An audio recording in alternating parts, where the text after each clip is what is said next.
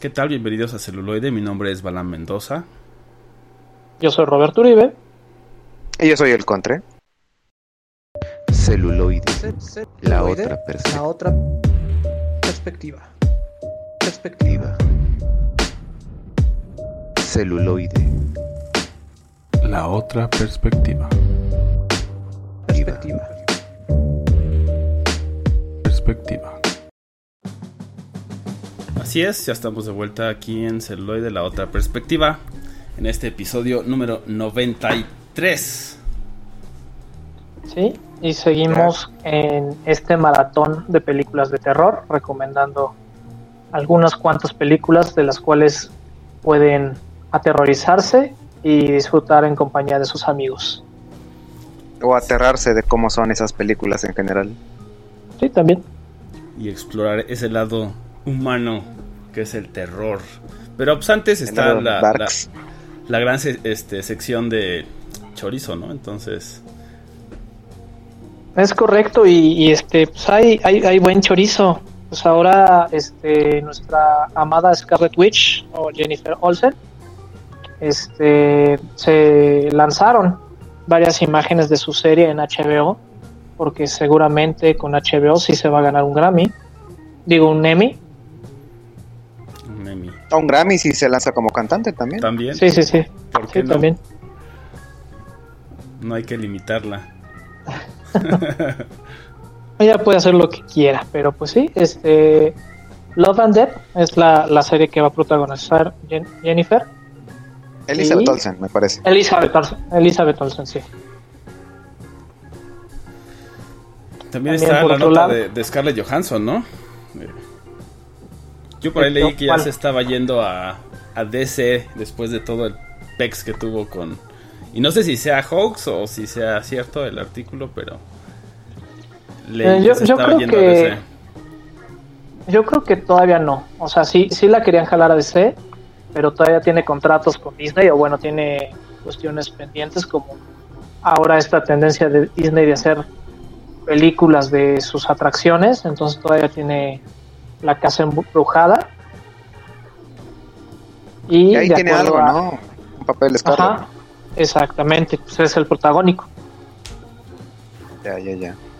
Por mi parte, el, el mandil que me lo tengo bien puesto hoy, no sé si ya ustedes lo sabían, este, explotó el DC Fandom hace, hace no mucho, hace menos de 24 horas, y bomba tras bomba, porque tenemos teasers de lo que va a ser la película, nueva película de The Flash, que nuevamente promete ya cimentar el DC Universe.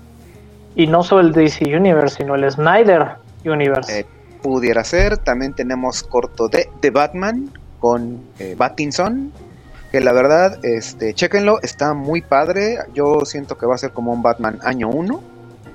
La verdad, este, Pattinson se me hace un actor muy competente, muy por. Dejando, no, no, no quise encasillarlo por Twilight, pero la verdad se me hace muy- un actor muy competente. Y también, Sí, claro. este. Shazam, Fury of the Gods, que va a llegar tarde todavía, falta hasta- el 2023 me parece. Dwayne Johnson como eh, Black Adam, también ya tenemos teaser trailer.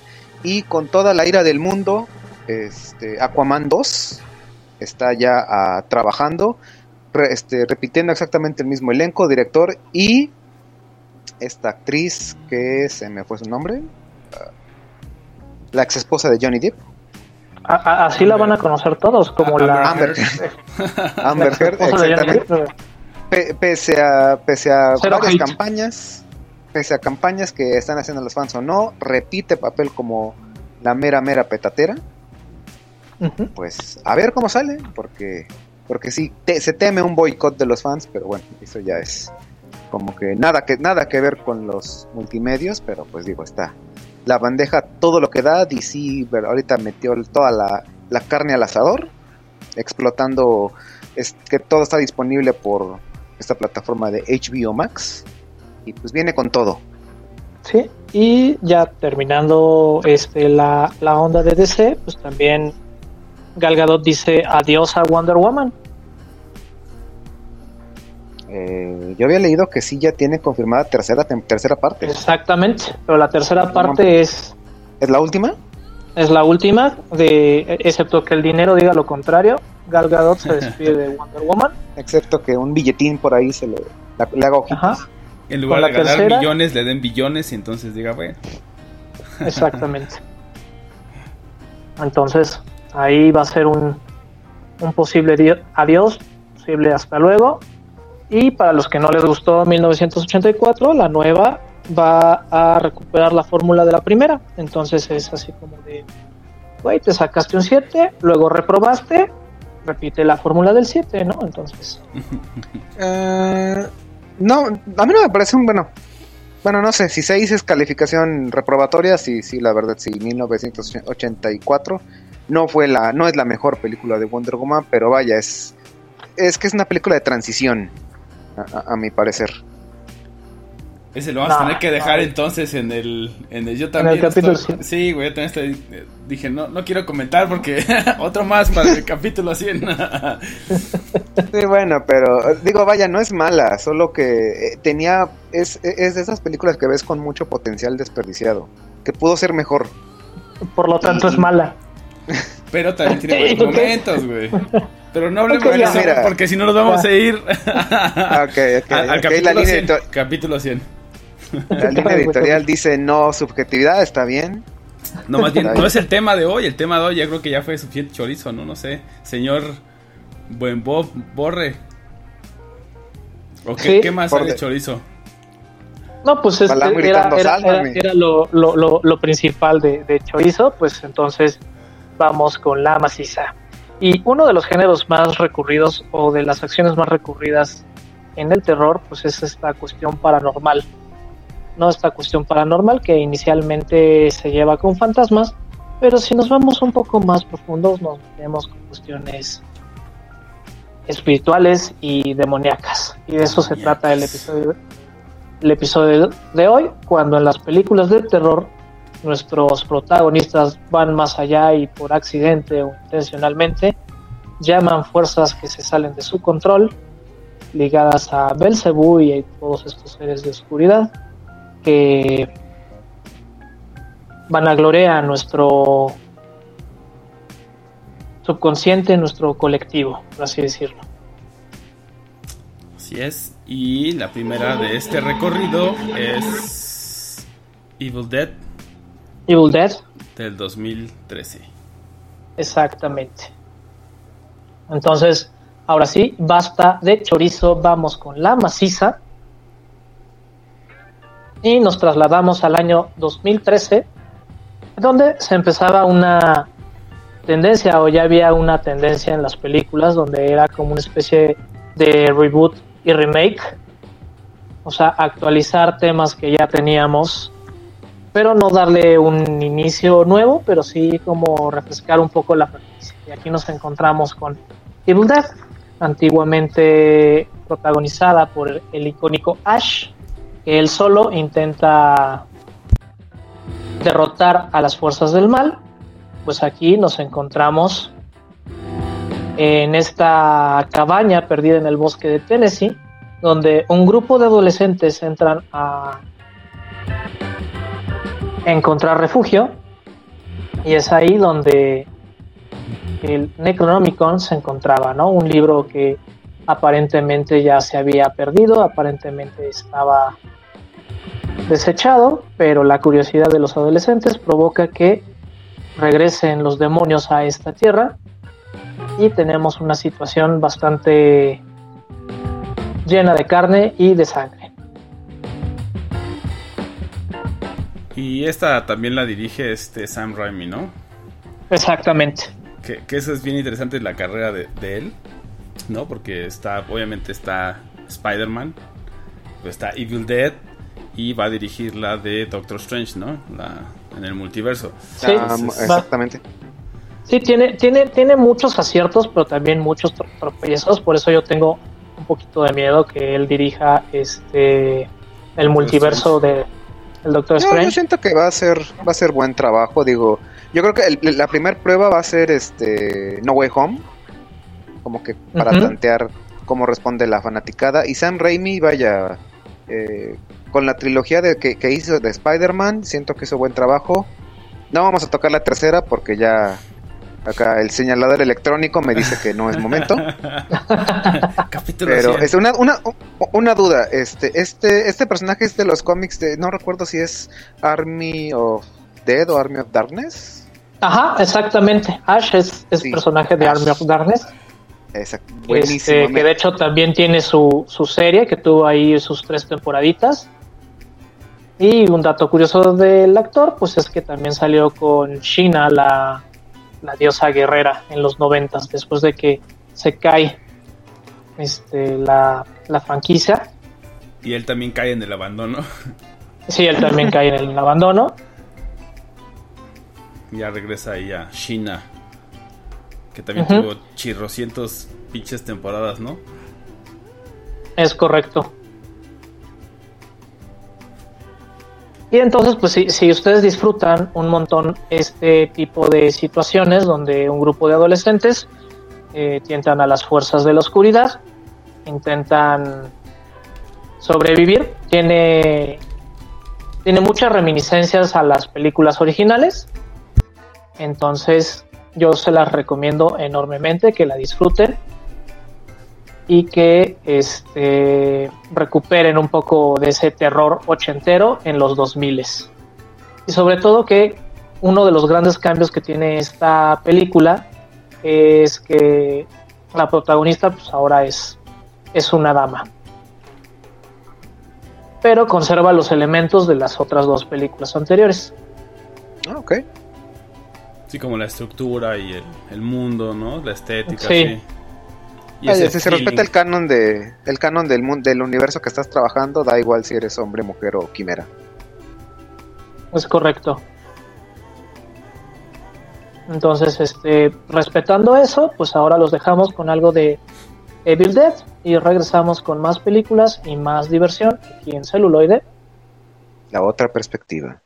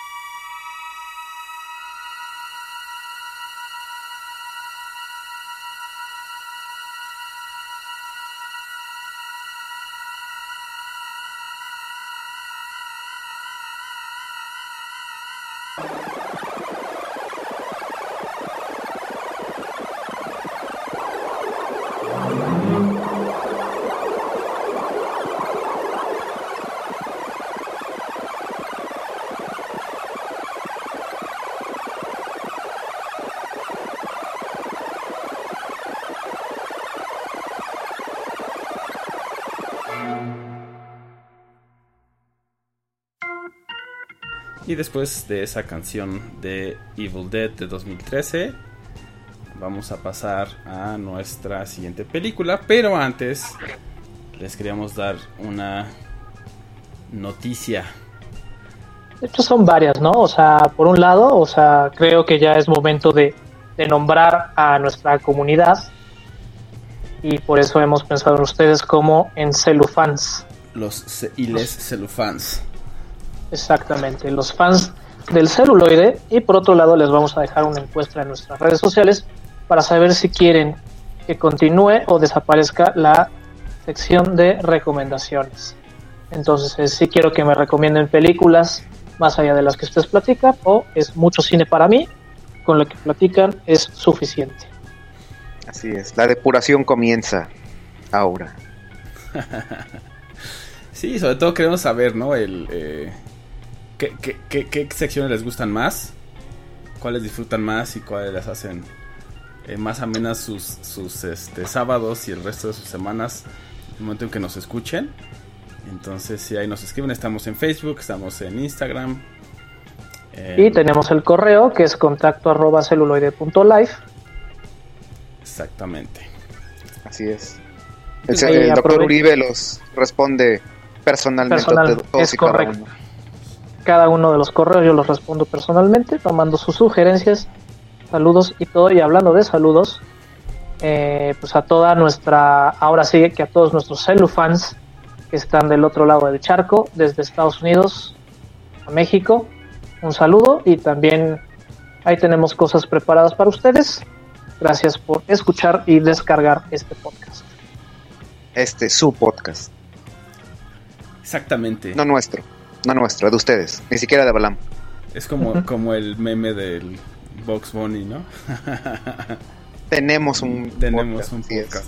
Entonces vamos a pasar con la segunda película de este recorrido de películas demoníacas. Este es del año de 1991.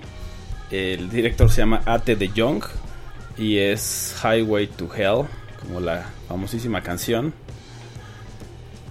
Y bueno, aquí lo, lo que me gustó es que sale Christy Swanson. Y si se acuerdan del primer capítulo de este mes, que hablamos de Buffy, ella también es Buffy, la cazavampiros en la película. El piloto película. Exactamente, en el piloto película. Pero aquí, bueno, es una chica, una adolescente, eh, está enamorada y se escapa con su novio para irse a casar eh, de manera em, fugitiva a Las Vegas, ¿no? O sea, sin el consentimiento de sus padres, se van a, Las Vegas y se van de noche. Pero el muchacho pues está como muy, este, paranoico. Porque justamente pues es algo que, que puede meterlos en problemas. Y están en un senador. Ve a un policía y como que dice, me está viendo, ¿no? Ya sabes, el clásico, me está viendo, creo que me está viendo. Y la chica le dice, Rachel le dice, no, él está en su pex. De hecho está jugando una, una de estas eh, maquinitas, ¿no? De, de los noventas, que es también otro de, los, de las cosas que están chidas de esta película. Que es del 91, pero tiene todo ese feeling ochentero. Con un poco de... El lenguaje, digamos, que ya, ya es de los noventas. Entonces se sienta ahí justo en ese sweet spot. Y bueno, salen de ahí del, del merendero. Pasa por una estación de gas que se llama Last Chance, lo cual se me hace muy chistoso porque tiene como esos hints o esos guiños, ¿no? A, a algunas cosas que, que van a suceder o que son parte de la trama, ¿no? Como esta es la, la última parada después de llegar a Las Vegas. Y el, que, el señor que atiende, Sam, les dice, no vayan por la carretera, es, ¿por qué no se van por, mejor por la carretera, digamos, federal, ¿no? Porque es como una carretera, pues, de esas más antiguas, ¿no? ¿Libre? Eh, exacto. Y pero que se ve un poco, pues, abandonada, como que no hay nadie, entonces le dice, mejor váyanse por, por la carretera interestatal, ¿no? Y pues bueno, ellos dicen así como, no, porque está el policía y lo que quieras. Antes de que se vayan, después de haber cargado gas, les dice Sam, se me olvidó el nombre del chico, pero bueno, le dice a él, no te- o sea, si, si te da sueño, no te vayas a parar en entre donde hay dos árboles, eh, dos cactus, de tal forma, ¿no? Hasta que pase el segundo ya puedes pararte, pues si te paras antes, no, no es lo mejor. Pero ya se arrancan y es como, sí, sí, pinche viejo loco, ¿no? y este, entonces pues ya pasa lo obvio, ¿no? Que te, que te dicen, le da sueño, pero no se detiene. Se duerme. ajá, se duerme, choca. Y entonces una patrulla que está por ahí los detiene. Y de esta patrulla se baja un policía que tiene la cara escarificada, que tiene una placa que en lugar de ser como la estrella de, de un alguacil, pues más bien es como el pentagrama apuntando hacia abajo, ¿no? Entonces, y cuando pisa ves así como quema el, el asfalto y, y ya te das cuenta, ¿no? Oh, oh, no, es, no es un policía O realmente. sea, es, es- demasiado obvio el asunto. Exactamente. Sí es. Entonces agarra y se lleva a Rachel. y pues él tiene que ir a recuperarla como pueda, ¿no? Tiene muchísimos elementos que, que me gustaron, como digo, estos de repente datos de da- los nombres, ¿no? De los personajes, los nombres de los lugares y que vamos descubriendo algunos de los otros personajes, además de este policía infernal, eh, a través de, esta travesía, pues, obviamente, de este muchacho. Y no les quiero contar mucho porque tiene como muchos momentos que son muy buenos, pero al final todo queda el alma de él, de Rachel y de un niño que se llama Adam, que tenía el diablo y que se me hace un muy buen guiño al tema también de, de Adán y Eva. Eh, todo eso se resuelve con una carrera de coches, ¿no? Do- Donde dices, ok, ¿quieres meter una, una persecución, una carrera de coches o algo así? Esa es una gran manera de hacerlo, ¿no? Que está, que va totalmente con la historia. Porque y- son coches endemoniados. Y la carretera directa al infierno. en la carretera de la ciudad del infierno. Entonces, también por ahí otro, otros de los datos, pues sale Ben Stiller, justamente. Ahí este, le, invitaré una, un refresco a, a quien se dé cuenta antes de googlearlo o algo así, sino viendo la película que se dé cuenta en qué momento sale y qué personaje es. Pues que, que, que saquen un screenshot o una foto y que se etiqueten. Yo soy un celufán. La trivia del doctor Mendoza. Exacto. Cuando vean a Ben Stiller en Highway to Hell de 1991. Pues bueno, ahora los dejamos con algo de este soundtrack y regresamos con más películas y más terror y más demonios aquí en celuloide. La otra perspectiva.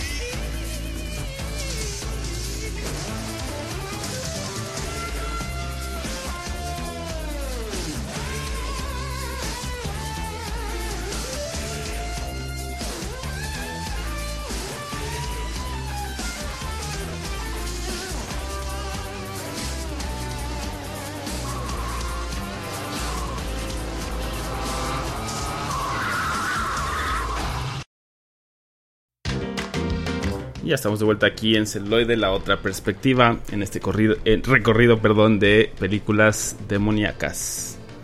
Y nuestra siguiente parada es Jennifer's Body. Es- exactamente, del año 2009, por estos lares la conocimos como Diabólica Tentación, que obviamente si lo traduces Jennifer's Body es, es, el título El que más cuerpo, queda el, el- acorde. el cuerpo, de, el, el cuerpo de, de- de Jennifer. Jennifer. Exacto, exacto. Pero Diabólica Tentación obviamente es una traducción mucho más fidedigna. Cuando Megan Y- Fox era. Maldita, casi top. arruinas la carrera de Megan Fox. Exacto, exacto. Es- es a lo que voy.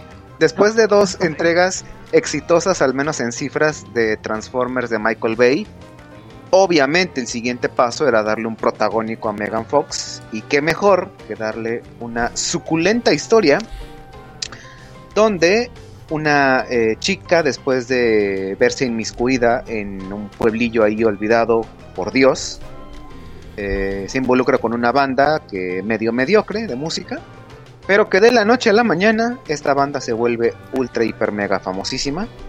Y Jennifer ahora pasa de una noche para otra de tener un estado deplorable a después verse envuelta en sangre, consumir todo tipo de partes de humano, a tener un cuerpo de diosa del, del inframundo y causar todo tipo de estragos en la pequeña comunidad que de hecho tiene una eh, catarata, a la cual se le, llama, se le llama catarata del diablo, paso del diablo, una cosa así, con unas sutiles y poco original referencias, que este, si la línea editorial me lo permite, voy a hacer una pequeña pausa, porque eh, cuando vi esta película por primera vez, obviamente como el 99% del sector masculino fuimos a verla por, por Megan Fox, no por la historia realmente, no nos importaba. Creo que Pero, también eh, esa era la intención de la película, ¿no? O sea, realmente dijeron, vamos a tener a Megan Fox como protagonista. Eh, o sea, sí, o sea, sí, pero incluso, o sea, e- el mismo, el mismo título, al menos en español, al menos para los hispanos, como que sí nos, nos llamaba a, a cuestiones, eh, incluso sin ver el tráiler, algo más allá de lo normal, algo, algo sobrenatural. Pero vaya, este, si son, como su seguro servidor, adictos al, al anime, van a encontrar más de una referencia, tal vez, a una historia eh, anime eh, diagonal hentai llamada People Black, que justamente también es bastante demoníaca. Y deténganme si les suena una chica que confunden con una virgen, se ve inmiscuida en un ritual satánico, obtiene poderes y después de obtener esos poderes hace un desmadre intentando vengarse de todos los que la lastimaron de alguna forma directa o no para no sucumbir ante las garras de Belcebú, el señor de las tinieblas. Si como yo notaron más de unas eh, referencias similitudes, es porque para mí es tal vez no fuente de inspiración en su totalidad, pero que sí es muy fácil hacer algún tipo de comparación entre ambas obras que nada tienen nada tienen que ver dejando de lado lo sobrenatural porque una es una historia extremadamente sexual y escandalosa y la otra pues es la película de Megan Fox. Y que nos manden, ¿no? Yo creo que nos manden las referencias. Ahí igual, ¿no? Hashtag celufans, soy celufan. Y nos dice, yo encontré todas estas referencias en Jennifer's Body. Vean, ¿no? vean Jennifer's Body con la familia, vean Bible Black en la santidad de su habitación.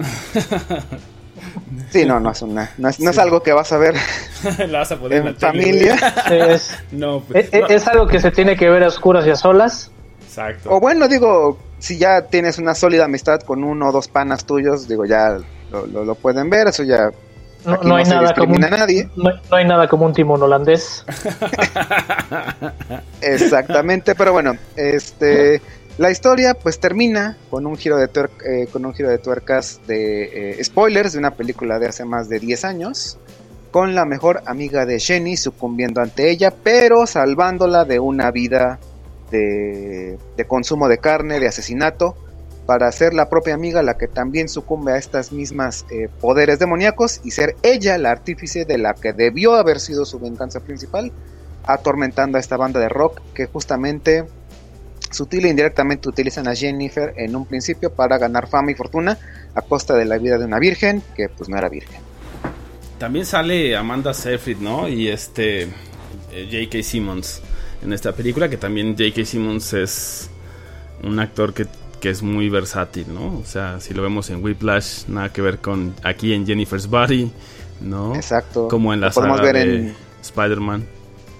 Lo podemos ver en, en ganadoras del Oscar o también churros de película, de ganadoras del Razzie. Eh, vaya, J.K. Simmons sale donde sea. Güey, pero qué, qué gran trabajo. O sea, digo, aquí. Eh, ¿no? Pero en, en Whiplash, o sea, dices, ves su, su capacidad muy. Muy cabrón. Híjole, me, me dieron unas ganas enormes de meterme a esa, a- esa película y agarrarlo yo a baquetazos.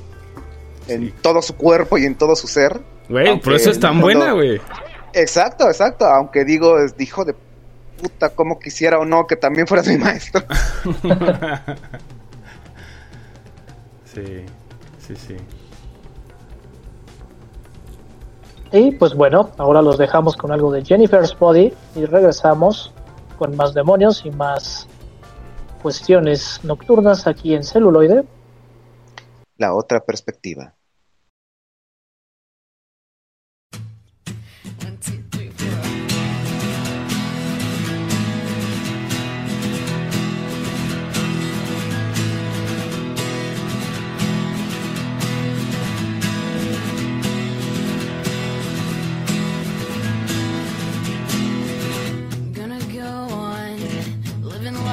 Never met you, and it'll feel wrong at first, but I think I can forget you. Ignore the fact that we sleep no more than three feet apart. I feel you now, you're all around me, underneath me.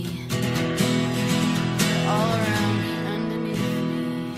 Well, how was I to know that what we carved in stone would be so temporary?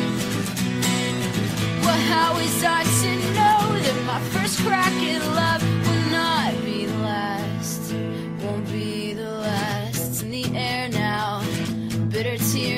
broken hearts for teenagers. We count the years, we think we're smart, but we're not. We don't know anything. So don't ask me where I'll go, cause frankly I don't know, and I don't give a shit. Why must we all make sense of what just won't make sense? For once, I'm just gonna live. I'm just gonna live.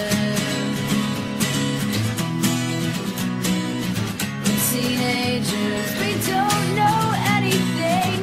Teenagers, we don't know anything. Oh, well, how is that to know that what we carved in stone can be so temporary? Why must we all make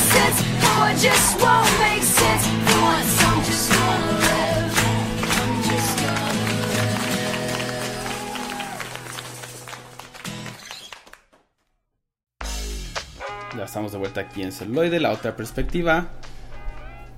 Con un poco más de este recorrido de películas de terror demoníacas. Sí, y este ahora vamos a platicar algo de nuevamente demonios y seres sobrenaturales. Y vamos con Siniestro. Esta película del 2012, si mal no recuerdo, Sí, de 2012. este creo que ha sido de lo mejor que ha sacado el terror en los últimos años.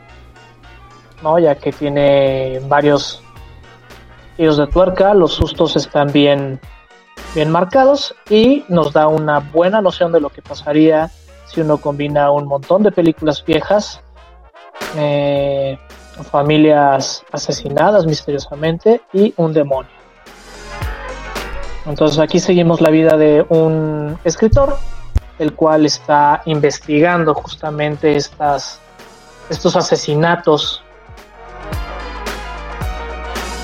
llegando a, una casa justamente donde han sucedido y por casualidad encuentra las películas. Y vemos que aquí los miembros más pequeños de la familia son los que engatusan a sus parientes para cometer asesinatos y todo lo dejan perpetuado en una dulce película de 16 milímetros.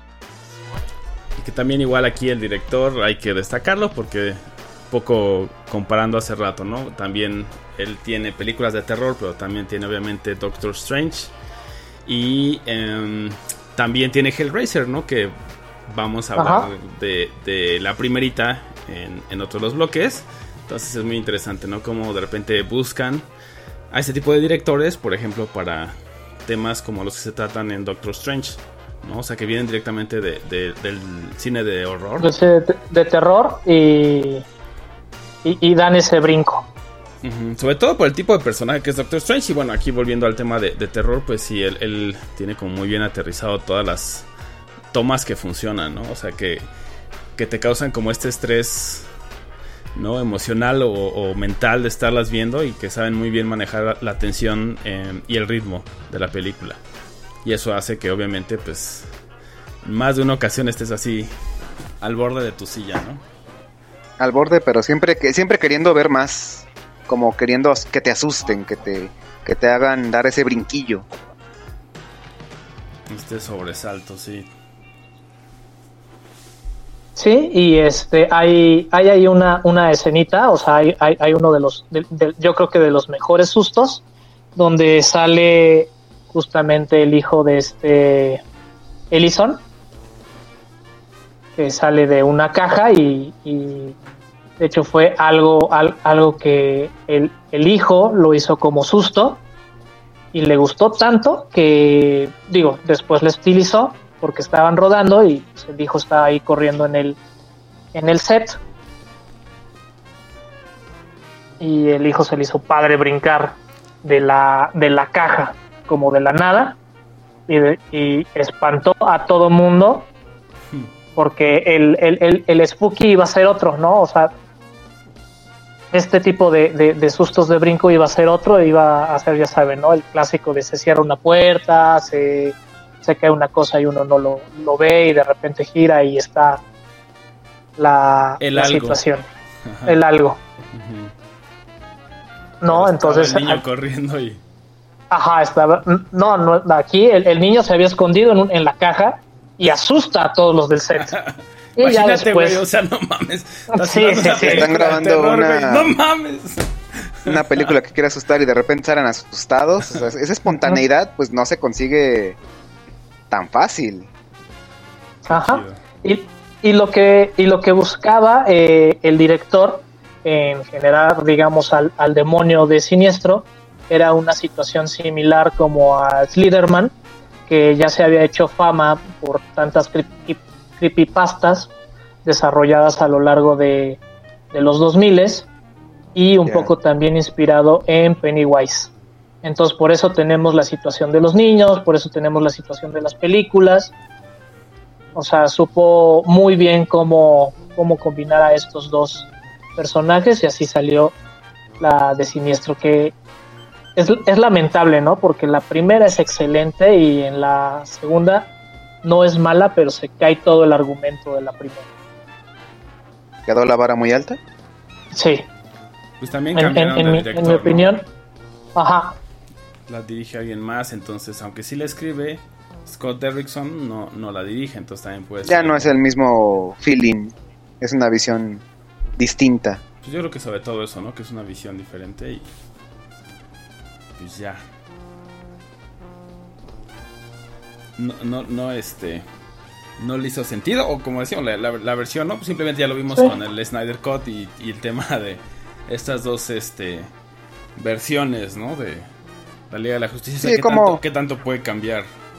Definitivamente la visión de dos directores es complet diametralmente opuesta, a pesar de que tengan una base o, o estén siguiendo un guion, que entre comillas podría ser las instrucciones de cómo hacerlo, pero se plasma justamente la visión del director y eso es lo que, te narra la historia por completo. que, que, que yo, yo, yo defiendo el Whedon Cut. La será No es para el malo. capítulo 100, güey. Ajá, Nuevamente, capítulo- un- una, una autopromoción descarada. Escúchenos Sí, sí, en ya. ocho semanas. capítulo 100 Royal Rumble. Royal Rumble, la, Viendo, La mesa. Sí, ¿no? La- tal vez nuestro último episodio, porque igual y de ahí ya. Puede ser Sí, como no, nos aventamos. Nos aventamos todo mutuamente. Si el Monopoly rompe familias, el capítulo 100. Ajá. Va, va- va a romper contratos.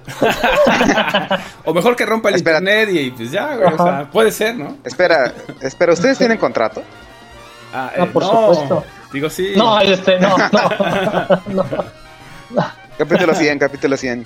Capítulo 100. Bueno, y pues ahora los dejamos con algo de siniestro y regresamos con más demonios y más situaciones aquí en celuloide. La otra perspectiva.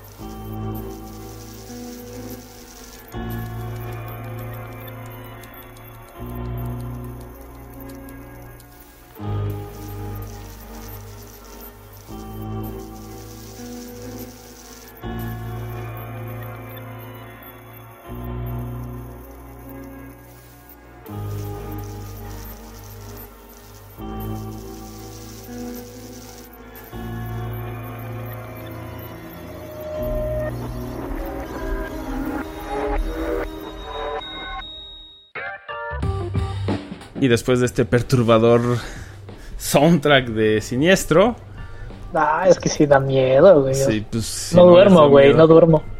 sí, sí, no les da miedo. Inténtenlo usar como ruido blanco para dormir. sí, exactamente. Después de un viaje astral. Ándale. No, Lo pones no, como no. ruido blanco. Sí. No, güey, luego. De, ¿Ya viste que se movió esa sombra? No, ya cállate. Esperemos que no, esperemos que, que- que lo hayan escuchado, hayan tenido miedo, que como la película y lo dejen en la película. Y bueno, ahora vamos a 1987 con un clásico del horror, clásico de este, podríamos decir, subgénero o, o temática del cine de horror. Y es Hellraiser, ¿no? El traidor, el levantador del infierno. Em, Exactamente. De Clive Barker. Los- Cenobitas. Los cenobitas, que es. Qué gran diseño de personajes, ¿no? Y de. Ajá. Exacto. de Fans y no fans del cine de terror. Vino a marcar para mí un antes y un después. Sí, claro. Sí. Y, y, y, y para los fans del BDSM y, Y del, del gore. cristianismo y del gore, les De quiero todo. decir que justamente cuando, cuando mandan a, a- al, al director de arte a este hacer, digamos, el diseño de personajes de justamente Pinhead y de todos los cenobitas, su consigna era hacer algo que fuera grotescamente atractivo. Entonces, lo que hizo el director de arte fue irse a todos los clubs BDSM de Nueva York a tomar apuntes y A después inspirarse. a, a inspirarse y después a todas las iglesias cristianas de Latinoamérica. Digo, pues estás Sí. digo no a todas pero pero este porque en ese entonces era una película de bajo presupuesto Claro. pero justamente si quieren una combinación perfecta entre cristianismo y BDSM Está los cenobitas son su, son su opción Exacto. Sí, y además no solo los personajes, sino también el- los props y, y todo eso, ¿no? O sea, por ejemplo, el cubo mismo es un gran diseño. ¿no? Que te da también ese feeling místico y, y te, te ayuda a meterte en la historia. Obviamente, para tal vez generaciones más jóvenes, puede ser como, eh, ¿no? O sea, puede llegar a ser complicada en el sentido de que es un horror más tradicional o psicológico en ese sentido, más allá que... y gráfico, ¿no? O sea, porque ahí Sí. era mucho de Sí, muy exponer. grotesco, correcto. Exacto. Ajá. Sí, que ya rayaba en lo. en lo- eh, justamente lo que decía Gore. O sea, una, una expresión cruda. Y también creo que envejeció bien. ¿no? O sea, creo que envejeció bien porque los efectos que tiene eh, están bien realizados y no se abusó de ellos. Entonces creo que, que también envejece bien ahora que la vi de nuevo. La escena donde se absorbe la sangre, por ejemplo, sí tiene pues obviamente esa reminiscencia del tipo de efectos de los ochentas. Pero que ayuda mucho a, a contar la historia y que no le quita, ¿no? O sea, obviamente incluso cuando ves a los monstruos y es como la última parte donde ya está todo muy eh, caótico muy, no, muy, muy, muy cambiado todo, sigue, sigue teniendo tu atención y como entiendes, ¿no? Y, y finaliza bastante, bastante bien. Entonces creo que tiene bastantes eh, aciertos en ese sentido. Sí, y también este, una modificación que se le tuvo que ir al, al, al guion directamente fue que pasaban tantos e- estos personajes en maquillaje y el maquillaje era tan delicado que tuvieron que reducir sus diálogos al mínimo por temor a que se les cayera este, por el mismo movimiento de los músculos faciales se les cayeran los props. Con razón, sí, sí se nota como que hablan así muy... Y, que le añade también a los personajes, pero vaya, eso Sí, es más sí, como incidental de, del Sí, mismo no, un, accidente, un alegre accidente, porque estas, e- e incluso en, en- en- en convenciones y se daban una vuelta por allá todavía de los finales de los 90 y los 2000 a, a, a quienes hacían, sobre todo en convenciones de Día de Muertos o de Halloween que, que coincidía, todos este entre lo que es Pennywise, Freddy, los iconos de, de los slashers y los cenobitas eran unos eh, props que se hacían, unos, unos disfraces terriblemente eh, laboriosos y que la gente le invertía justamente porque se volvieron íconos en ese aspecto también del terror. Sí, y que también ya si quieren ver un excelente episodio, en Ricky Morty tenemos una reminiscencia excelente a los cenobitas. Ciertamente. Y ya por último, este, la película en su momento tuvo, o- tuvo tanta aceptación que se pensó hacer un juego de, de Nintendo, de, NES. Pero al momento de, ya empezar a, bajar la programación, resulta que el almacenamiento no era su- suficiente y se tenía que hacer un cartucho este, especial para que cupiera, digamos, toda la información del videojuego, el cual se, se supone que tú tenías que ir resolviendo el cubo y derrotando a los cenobitas en una situación laberíntica. Órale, Muy está- ambicioso, ¿eh? En su momento. Sí, lamentablemente pues fue desechada por lo complejo y que tenían que evolucionar en la tecnología de 8 bits. Ojalá lo retomen. no. Ahorita tendría, yo creo que un agradable recibimiento. Sí, yo, yo creo que es una de las franquicias que se merece un buen reboot. Sí, claro. Definitivamente. Tal vez, aunque se, aunque se podría, y discúlpame corregir, este, eh, correr el riesgo de destrozarla. No sé, es como que, como que quisiera y no verlo. Pues vale la pena, yo creo que sí vale la pena eh, considerarlo. O sea, creo que se pueden tomar muchos elementos muy buenos y te da bastante de dónde explorar. También, de hecho, estaba pensando que de esta película toma mucho, por ejemplo, Event Horizon, esta otra película de, de terror, ¿no? O sea, que también es aquí con el cubo abres esta otra dimensión, ¿no? Demoníaca donde están los cenobitas. Y en la de Event Horizon es con una nave, ¿no? Con este viaje cuántico espacial abren también este túnel a una dimensión demoníaca. Entonces también creo que, que, que funciona bastante bien esa, esa temática. Bueno, pues ahora los dejamos con algo de Hellraiser y re- regresamos con más demonios y más cubos y más enigmas aquí en celuloide, la otra La perspectiva. otra perspectiva.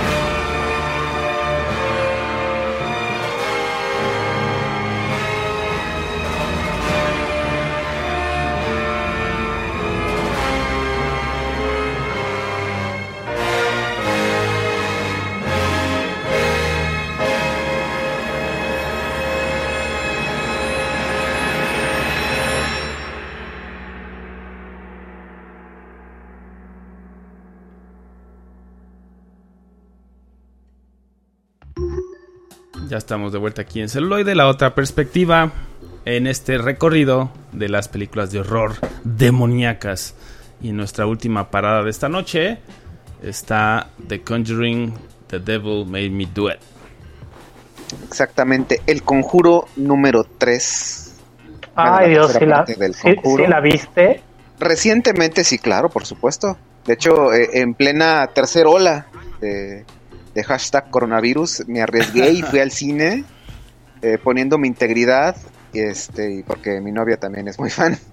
De hecho, este, nos aventamos maratónicamente ocho películas, La- siete películas anteriores, y en el orden cronológico, porque es, es distinto, vaya, el, el- no, es, no es como el orden en el que salieron, sino se tiene que ver de otra, de otra forma y que se hace como que bajita la mano otro como universo. Nos muestra todas las películas del conjuro, todas las películas de Anabel, la película de la monja, que unas sí están, eh, vaya, eh, en cuanto al lore de todo lo que están tratando, eh, unas sí son un poco mejores que otras, unas sí destacan.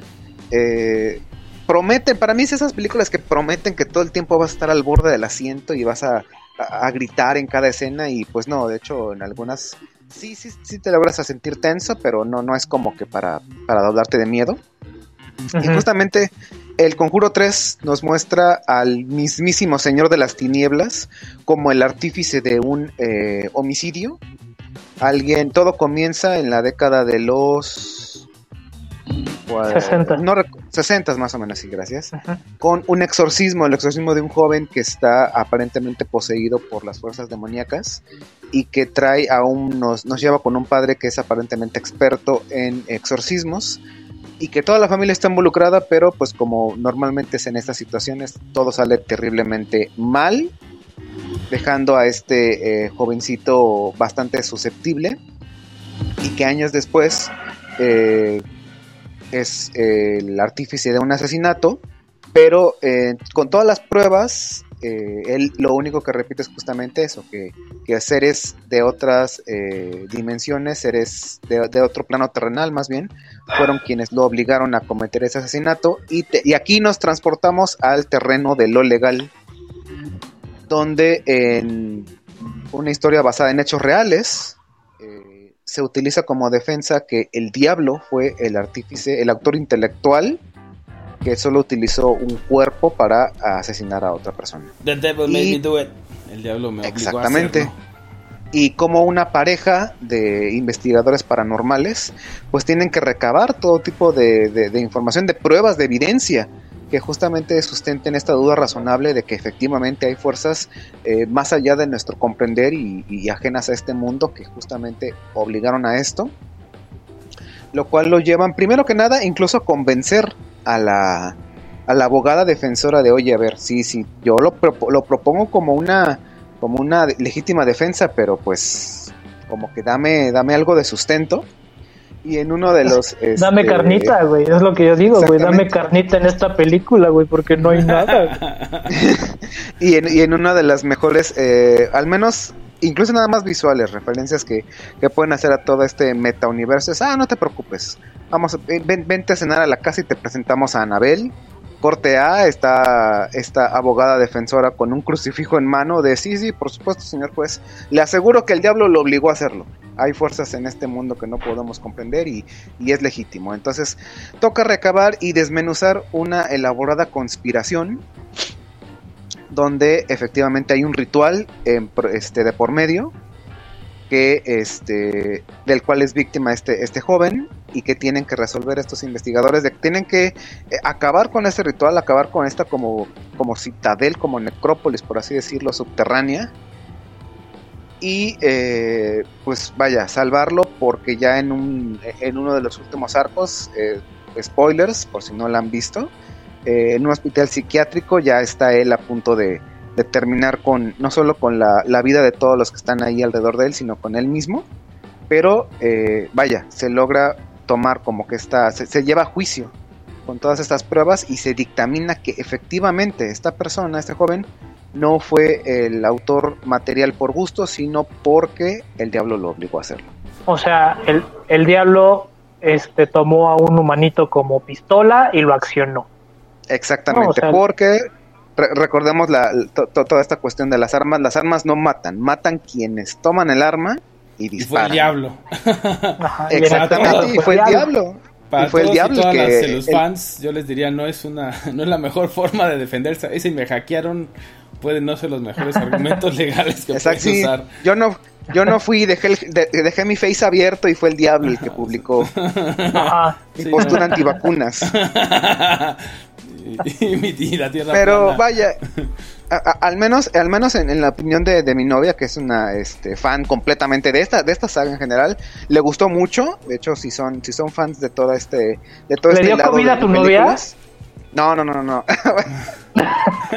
Porque, No. porque creo que perdió el sentido del gusto, ¿eh? O sea, la verdad. vaya, vaya, o sea, al, al- ya eh, eh, es como cuando ves las películas de Marvel y sale una mediocre y dices, bueno, pues ya la voy a ver porque soy fan. Ya vi las anteriores, entonces tengo que ver ¿Por qué eres ojete más. con Ant-Man, güey?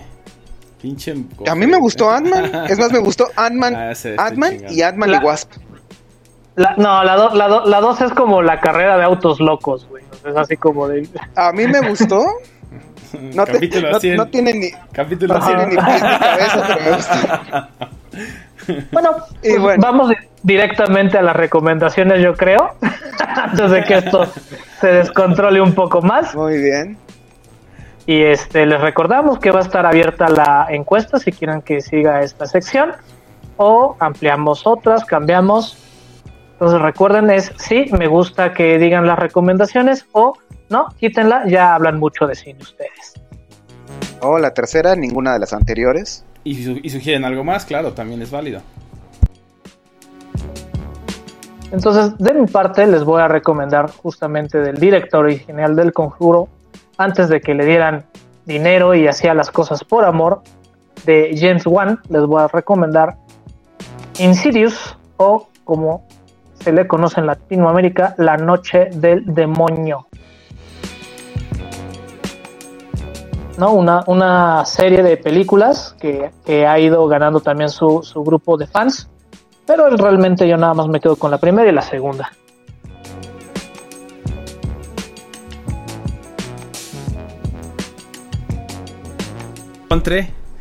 Sí, bueno, este.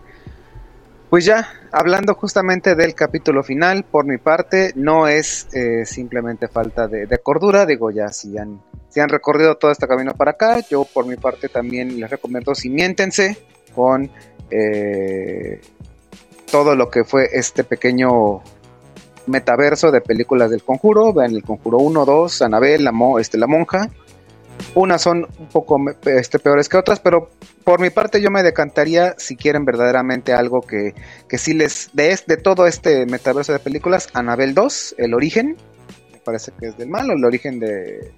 no recuerdo bien cómo lo puse en el título, es yo creo que de las mejorcitas que pueden pues sí sacarle sustos genuinos. Y yo les recomiendo la película Luz de 2018, una película alemana que tiene que ver con todo este tema que estuvimos tratando. Bastante buena, no les quiero contar nada porque quiero que la vean de principio a fin y me digan, ah, me gustó tal minuto o me gustó tal personaje. Vale, pues esto ha sido todo. Nuestros celufans. Yo soy Roberto Uribe.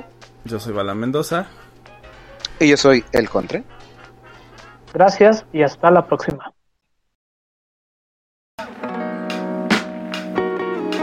Celuloide. celuloide.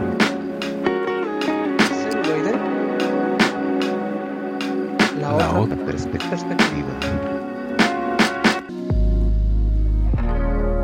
Say hello pasta de chorizo. to my little friend. Never give up. Never surrender. La otra perspectiva. Perspectiva. La perspectiva.